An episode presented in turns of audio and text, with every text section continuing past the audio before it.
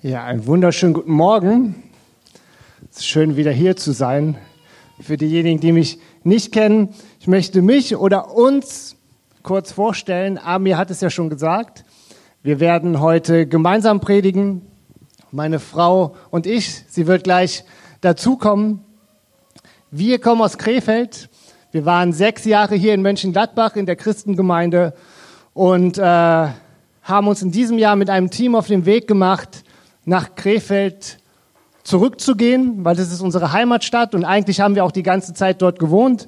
Aber wir wollen in Krefeld eine neue Kirche gründen. Die Kirche für Krefeld. Wir sind zurzeit ein Team, werden nächsten Monat im November das erste Hangout haben, wo alle Leute dazukommen können, die interessiert sind oder die eigentlich schon gesagt haben, wir sind mit am Start. Und ja, uns steht ein Abenteuer bevor. Und äh, wir freuen uns total darauf, aber heute freuen wir uns erstmal hier zu sein. Unser Predigtthema, worum es heute geht, ist Gefühle sind gute Diener, aber schreckliche Meister. Und ich möchte euch kurz mit reinnehmen in die Geschichte von Esau und Jakob. Esau und Jakob sind zwei Brüder aus dem Alten Testament. Dort lesen wir die Geschichte. Sie waren die Söhne von Isaak und Isaak war der erstgeborene Sohn von Abraham. Abraham hat von Gott eine Verheißung bekommen, eine Berufung bekommen, ein Versprechen bekommen, dass aus ihm und aus seinen Nachfolgen ein großes Volk entstehen wird. Und dass, dass das Volk Gottes sein wird, was Gott sein eigen nennen wird. Und bei Esau und Jakob war es so, Esau war der Erstgeborene. Eigentlich waren sie Zwillinge, aber trotzdem war Esau ein bisschen eher da und somit war er der Erstgeborene. Und in der damaligen Kultur war das extrem wichtig, weil der Erstgeborene war der Stammeshalter. Er war derjenige, der ähm, zum Beispiel in Königshäusern, es ist bis heute so, der erstgeborene Sohn ist der Thronfolger.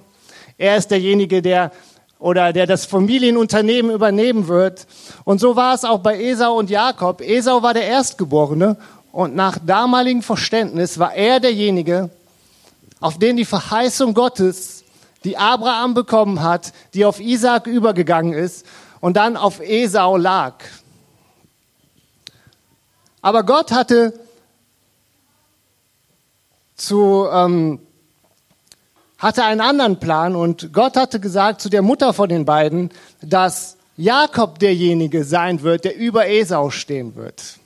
Man sagte, Esau war ein starker Mann, er war ein guter Krieger und ein guter Krieger, aber ein guter Kämpfer, aber Jakob war der klügere von beiden. Und jetzt möchte ich euch mit reinnehmen und einige Verse aus der Geschichte von den beiden vorlesen. Und zwar lese ich aus 1. Mose 25 ab, Vers 29. Dort heißt es, Jakob kochte ein Gericht. Da kam Esau vom Feld und war müde und sprach zu Jakob, lass mich schnell von dem Roten essen, dem Roten da, denn ich bin müde. Aber Jakob sprach, verkaufe mir zuvor deine Erstgeburt, also dein Erstgeburtenrecht. Esau antwortete, siehe, ich muss doch sterben. Was soll mir da die Erstgeburt? Jakob sprach, so schwöre mir zuvor. Und er schwor ihm und verkaufte so Jakob seine Erstgeburt. Da gab ihm Jakob Brot und das Linsengericht, und er aß und trank und stand auf und ging davon. So verachtete Esau seine Erstgeburt.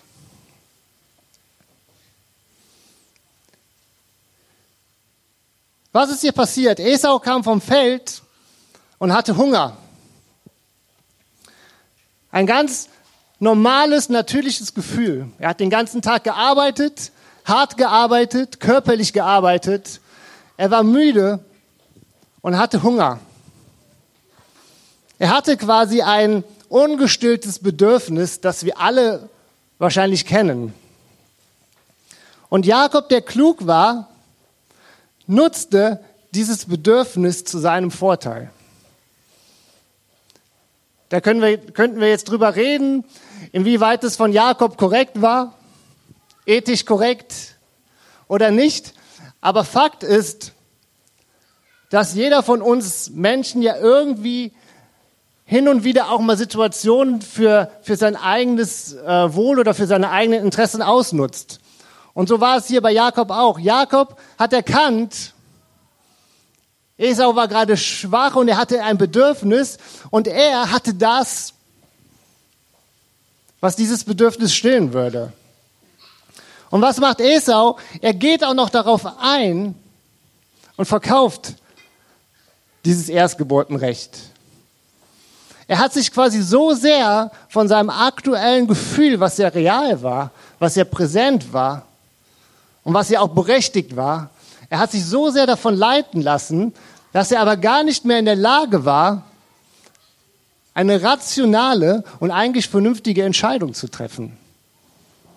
Weil ich meine, sind wir mal ganz ehrlich, wir lesen hier nirgendwo davon, dass es irgendwie heißt, dass er 40 Tage schon gehungert hat, wochenlang nichts zu essen bekommen hat und kurz, kurz vorm Sterben war. Wahrscheinlich hat er am Morgen, bevor er zur Arbeit gegangen ist, noch gegessen. Oder zumindest einen Tag vorher. Und kein Mensch ist bis jetzt gestorben, nur weil er mal einen Tag nichts gegessen hat. Auch wenn es sich für uns manchmal so anfühlt, ja. Aber wir wissen alle, keiner stirbt, weil er einen Tag nichts gegessen hat. Wahrscheinlich hätte Esau sowieso was von dem Essen abbekommen, weil wenn, ähm, wenn Rebekka und Isaac davon mitbekommen hätten, dann hätten sie wahrscheinlich zu Jakob gesagt, hey, gib deinem Bruder was zu essen. Oder er hätte sich selbst was machen können. Oder die Mutter hätte ihm was gemacht. Aber für ihn war in diesem Moment dieses Gefühl so stark, dass er gesagt hat, hey, ich sterbe so oder so, ich verzichte auf die Verheißung Gottes, die auf meinem Leben liegt, um dieses Gefühl zu stillen. Und ganz ehrlich, für uns heute rational betrachtet als Außenstehende, war das die dümmste Entscheidung, die er treffen konnte, oder? Die Verheißung Gottes, die auf seinem Leben lag, zu verkaufen für so eine verdammte Linsensuppe. Ich meine, Linsensuppe schmeckt noch nicht mal besonders gut, also finde ich, ja. Wenn es jetzt irgendwie ein leckeres Steak gewesen wäre oder so. Ich meine, das ist Geschmackssache, aber für so eine verdammte Linsensuppe verkauft er die Verheißung Gottes und das Versprechen Gottes, das auf seinem Leben lag. Und ich möchte jetzt meine Frau nach vorne bitten. Tut mir einen Gefallen, gib doch mal einen kleinen Applaus für sie, bitte.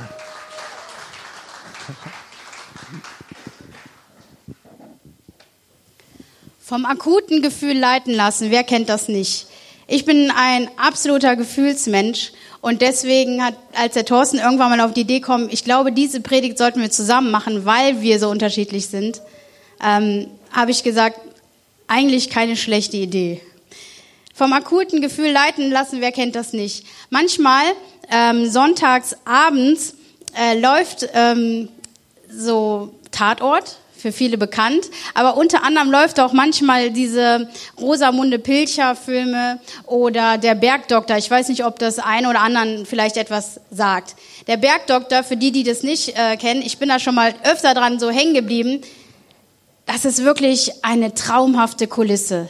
Es ist alles so unwahrscheinlich, immer gutes Wetter, die Sonne scheint. Es ist einfach, wenn du die, die, die, das so anguckst, denkst du, boah, da will ich jetzt hin. Und die haben irgendwie auch nicht wirklich Probleme und die Probleme, die haben, ja, da ist doch der Bergdoktor für da, schwuppsiwupps sind die Sachen erledigt. Und im letzten Moment kommt er da angefahren und rettet alle, vor, also einfach traumhaft. Er ist eine Welt, wo du denkst, Mensch, da will ich hin.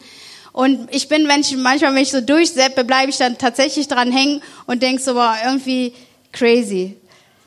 Ich habe ähm, da eine Geschichte mal gehört vom Bergdoktor. Stellen wir uns das so vor. Also da ist die Monika. Die Monika möchte gerne am nächsten Tag heiraten, ihren Traummann.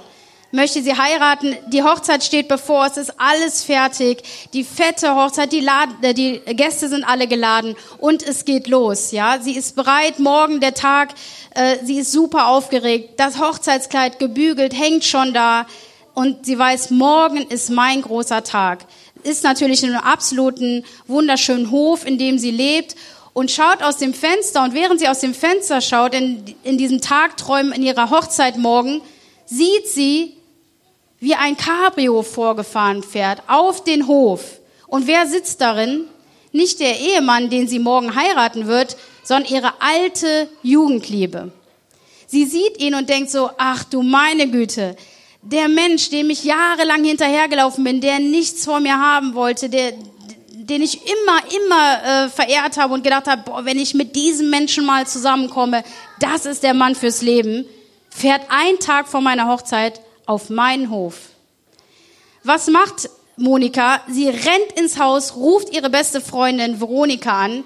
Veronika geht dran und sagt, du glaubst nicht, was mir passiert ist. Ein Tag vor meiner Hochzeit, wer steht auf meinem Hof? Da ist der Daniel. Die sagt nicht im Ernst. Doch, der Daniel, du glaubst, ich weiß noch, ewig bin ich dem hinterhergelaufen und der steht jetzt da. Was soll ich tun? Bitte, Veronika, sag mir, was soll ich tun? Morgen ist mein großer Tag. Und was sagt ihre beste Freundin Veronika? Weißt du, Monika, folge deinem Herzen. Und was tut sie? Sie geht nur mal kurz raus. Sagt doch mal Hallo, wie geht's? Schön dich zu sehen, so lange nicht gesehen. Und aus dem netten Gespräch wird dann noch, komm, wir trinken uns noch ein Glas Wein dazu. Und aus dem Wein wird dann doch ein oder zwei Flaschen Wein und der ganze Abend. Und was passiert? Die Hochzeit wird abgesagt. Friede, Freude, Eierkuchen ist vorbei. Und warum? Weil Monika auf den super romantischen Satz gehört hat, folge deinem Herz, folge deinem Gefühl. Und genau das, dieser super Rat, der eigentlich absoluter Mist war, ist das, worauf ich oder wir ganz oft reinfallen. Es ist dieses Gefühl, Mensch, es ist genau das, was die Gesellschaft uns vorlebt. Weißt du, wenn du keine Lust mehr hast, geh. Wenn du nicht mehr, wenn es zu anstrengend ist, geh. Wenn du eigentlich ein wichtiges Gespräch führen solltest, ach, geh. Wenn die Situation, die du eigentlich aushalten so solltest oder wo Handlungsbedarf wäre, etwas zu tun, weißt du, geh. Und ich glaube, und oft fällt mir auf, dass wir oft danach so, so ganz ehrlich, ich fühle mich heute irgendwie nicht so danach.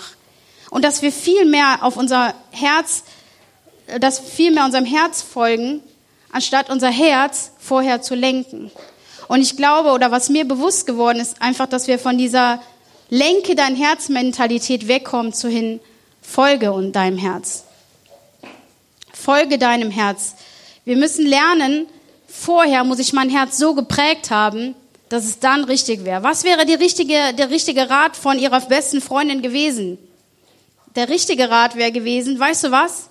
Schließ dich ein, mach die Rollos runter, tu so, als wenn du gar nicht da wärst. Das wäre der richtige Rat gewesen. Guck, dass du auf gar keinen Fall mit ihm sprichst. Morgen ist ein großer Tag. Sag ihm schön, dass du da bist. Fahr wieder.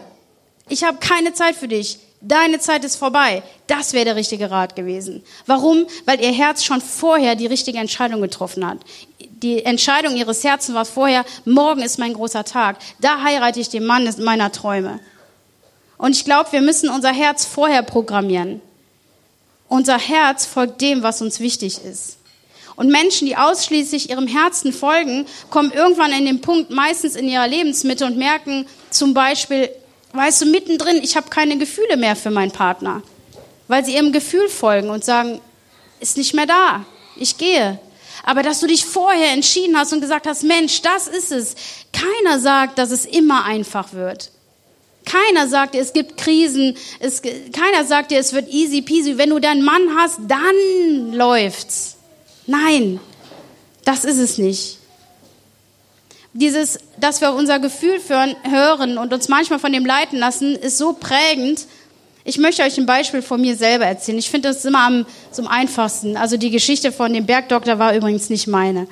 Ähm, Am Montag saß ich ganz gemütlich auf der Couch, die Kinder haben einen Film geguckt, war total entspannt und der Thorsten war im Büro nebenan und rief mich an und sagte, Mona, am Sonntag sind wir, bin ich in der FEG eingeladen zum Predigen. Ich so, ich weiß, da gehen wir zusammen hin. Ich habe eine super Idee. Lass uns die Predigt, äh, die wir schon mal zusammen gehalten haben, am Sonntag in der FEG halten. Und was habe ich gesagt? Nein, da ist mir nicht so nach. Und dann sagt der Thorsten, weißt du, ich akzeptiere jetzt kein Nein. Ich gebe dir einen Tag Zeit. Morgen um dieselbe Uhrzeit sprechen wir nochmal und dann überlegen wir, was wir tun. Und ich habe gesagt, mein Nein bleibt Nein, aber gut, wir können gerne morgen nochmal sprechen. Und in diesem Moment habe ich nur gedacht, meine Güte, das darf nicht wahr sein. Ne? Ich habe zurzeit unheimlich viel zu tun und habe das Gefühl, so boah, also ich habe unheimlich viele Gründe gehabt. Und dann habe ich am nächsten Morgen meine äh, Freundin angerufen und habe gesagt, du glaubst nicht, was der Thorsten mir vorgeschlagen hat. Und er sagt, ja was? Und dann habe ich gesagt, er hat gesagt, wer weißt du, die Predigt, die wir schon mal gehalten haben, über die Gefühle, da will der mit mir am Sonntag predigen. Sagt, ist doch super. Da habe ich gesagt, ist super, du weißt selber, dass es mir emotional momentan irgendwie nicht so gut geht. Und jetzt soll ich die Predigt halten über Gefühle, hat die gesagt, ist das nicht die Antwort?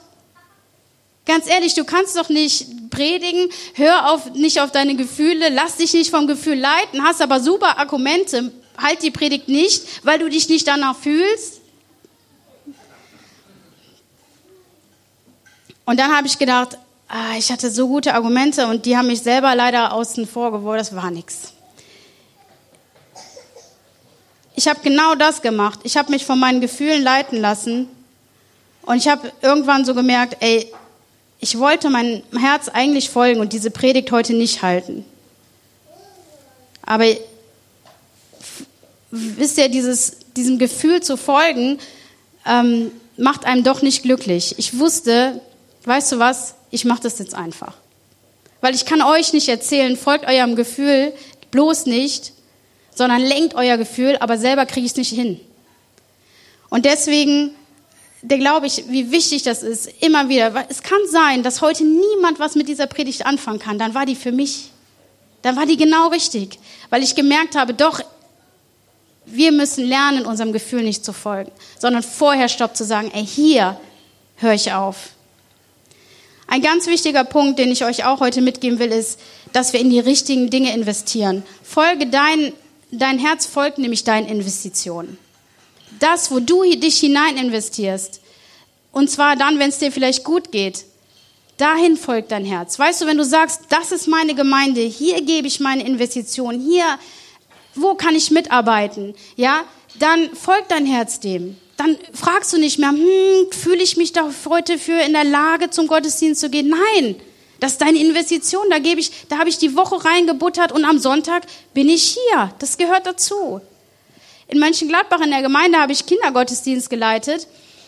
Und eigentlich hatte ich das mit dem Kindergottesdienst, war ich satt. Ey, das, das habe ich schon ewig gemacht, früher schon. Und habe gedacht, Mensch, komm, wir machen das jetzt einfach. Und es war super. Es hat mich so, es hat mich so erfüllt und mir total viel Freude und Kraft gegeben. Und ich glaube, wenn ihr in die richtigen Sachen investiert, dann kommt so viel Segen zu euch zurück. Und es ist, und ihr werdet merken, selbst in schlechten Zeiten, es wird das Gute kommen und du wirst sagen, ey, ich habe mich in die richtigen Sachen investiert, das ist genau das Richtige.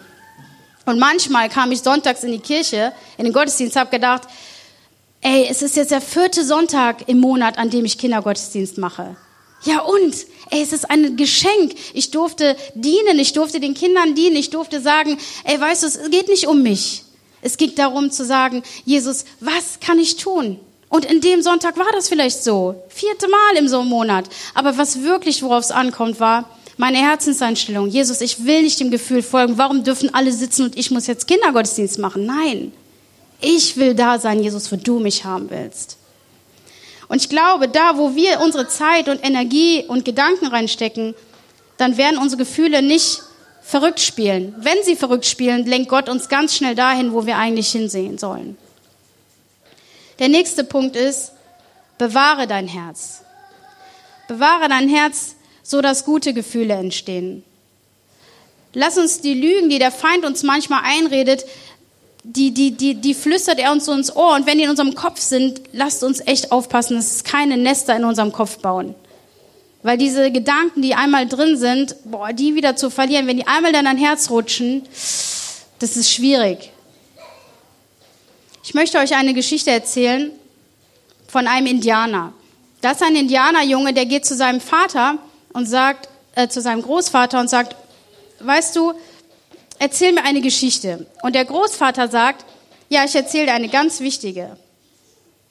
Im Inneren eines Menschen kämpfen immer zwei Wölfe miteinander. Der böse Wolf und der gute.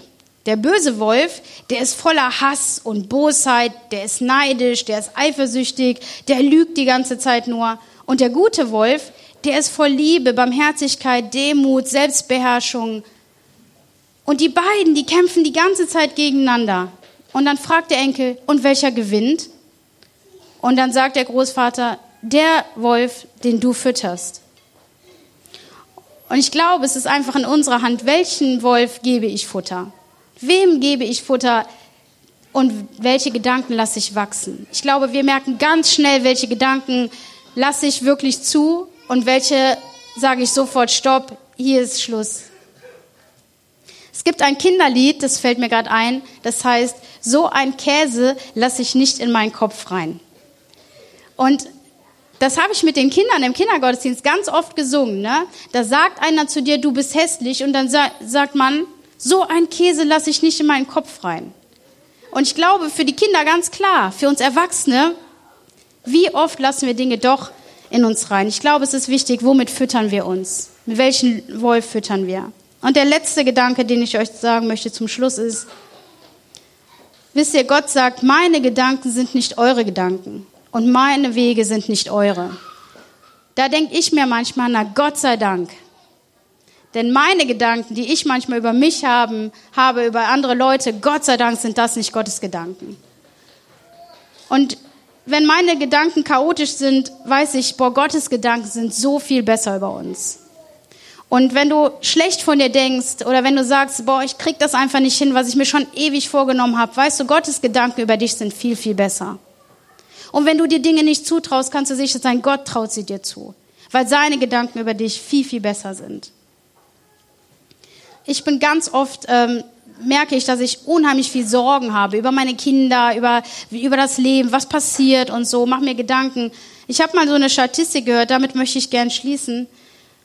Und zwar ähm, ist die Statistik gebaut auf ein Zitat, das heißt, mein Leben war voller schrecklicher Unglücke, von denen die meisten nie eingetreten sind. In der Studie sind 85 Prozent der Themen, um die man sich Sorgen macht, nie eingetreten. 85 Prozent der Dinge, über die du dir Sorgen machst, sind nie eingetreten. Und 15 Prozent, die eingetreten sind, sagten davon 79 Prozent der Menschen, dass sie besser damit umgehen konnten als erwartet und dass sie aus der Situation gewachsen sind. Das bedeutet, ich glaube, die Sorgen, die wir uns machen, ey, wirklich, wenn wir überlegen, nur 85 Prozent der Sorgen, die wir uns machen, treten gar nicht ein. Also, wir haben so einen guten Gott und dürfen wissen, dass seine Gedanken über uns viel, viel besser sind als unsere. Lassen wir uns von unseren Gedanken nicht leiten.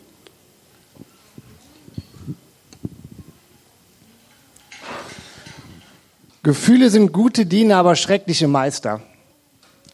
Und ich möchte jetzt zum Abschluss kurz da das noch mal so ein bisschen abrunden. Wenn wir sagen, Gefühle sind gute Diener, sagen wir ja nicht, Gefühle sind grundsätzlich verkehrt oder falsch. Auf keinen Fall. Ich glaube, dass, dass Gefühle wichtig sind und dass Gefühle gut sind. Sie zeigen uns, wie wir zu einer Sache stehen. Oft ähm, haben wir auch ein Gefühl in eine Situation oder auch im äh, Bezug auf andere Menschen und dieses Gefühl hilft uns, Situationen und Menschen einzuschätzen. Und insofern sind Gefühle wichtig. Gott hat uns mit Gefühlen gemacht und er möchte auch, dass wir irgendwie auf unsere Gefühle hören. Aber ich glaube, was wichtig ist zu verstehen, Gefühle sind nicht stetig, Gefühle sind nicht fest und Gefühle sind auch nicht immer klar. Das kann sein, dass ich heute einer Person gegenüber total positiv stehe und ein gutes Gefühl habe und nächste Woche habe ich überhaupt keinen Bock auf sie und bin nur genervt. Und manchmal treffen wir Entscheidungen aufgrund eines Gefühls und missachten dabei Grundsätzliches. Und dann wird es zum Problem. Gefühle sollten niemals über unseren grundsätzlichen Werte stehen. Deswegen ist es wichtig, dass du deine Werte und auch deine Ziele im Leben kennst. Wo möchtest du hin? Was ist dir wichtig? Welche Werte im Leben sind dir wichtig?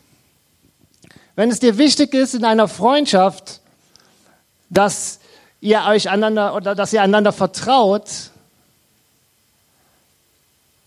dann solltest du deinen Freund nicht zu oft anlügen. Das ist für uns alle total klar, weil wenn ich, ein, wenn ich nicht ehrlich bin einer Person gegenüber, verliere ich das Vertrauen. Manchmal ist es aber einfacher. Manchmal ist es einfacher, eine einfache Lüge jemanden zu präsentieren, als ehrlich zu sein. Und manchmal sagt das Gefühl uns, erzähl ihm jetzt einfach irgendwas und, und erzähl ihm nicht die Wahrheit. Aber was ist dein Ziel und was ist dir wichtig für deine Ehe, für deine Familie? Welche Priorität hat Gott in deinem Leben? Deine grundsätzlichen Werte und Ziele sollten immer über kurzweiligen Bedürfnissen und Gefühlen stehen. Weil Gefühle sind gute Diener, aber schreckliche Meister. Diener dienen dir, aber ein Meister sagt dir, wo es lang geht. Ein Meister zeigt dir den Weg. Und dein Meister sollten immer deine grundsätzlichen Werte sein. Und wenn du mit Jesus unterwegs bist, wenn du Christ bist, sollten Gottes Werte auch deine Werte sein, wo du dein Leben drauf aufbaust. Auch wenn dein Gefühl dir manchmal was anderes sagt. Auch wenn dein Gefühl dir vielleicht sagt, es ist einfacher, deine Ehe aufzugeben.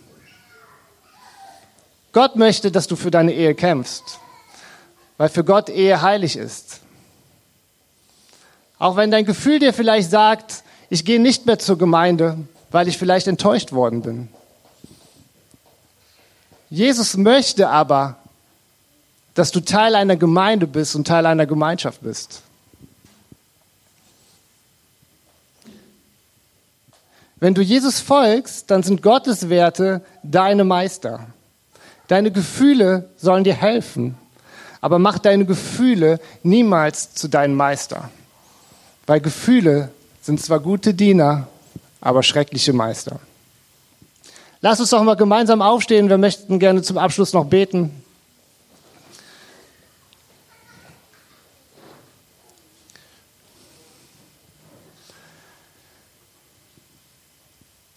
Ja, Jesus, ich danke dir, dass du unser Meister sein willst, dass du unser Herr sein willst in unserem Leben. Du hast uns so gemacht, wie wir sind, mit unserem Verstand, mit unseren Herzen, mit unseren Gefühlen, mit allem, was wir haben. Aber wir wollen uns nicht von kurzweiligen Bedürfnissen oder Gefühlen leiten lassen, sondern wir wollen auf dich schauen, wir wollen gucken, was sind deine Verheißungen für unser Leben, was sind die Werte, die du uns gegeben hast. Und daran wollen wir uns orientieren, Herr. Und ich möchte dich bitten, Herr, dass du uns Klarheit schenkst über das, was gut ist und was richtig ist und über das, was falsch ist dass du uns hilfst in Situationen, ja, zu entscheiden, was grundsätzlich richtig ist und nicht, was unser kurzweiliges Gefühl uns sagt. Und dass wir uns einfach an dich orientieren und dass wir dir folgen und hören, was du vorhast mit unserem Leben, Herr.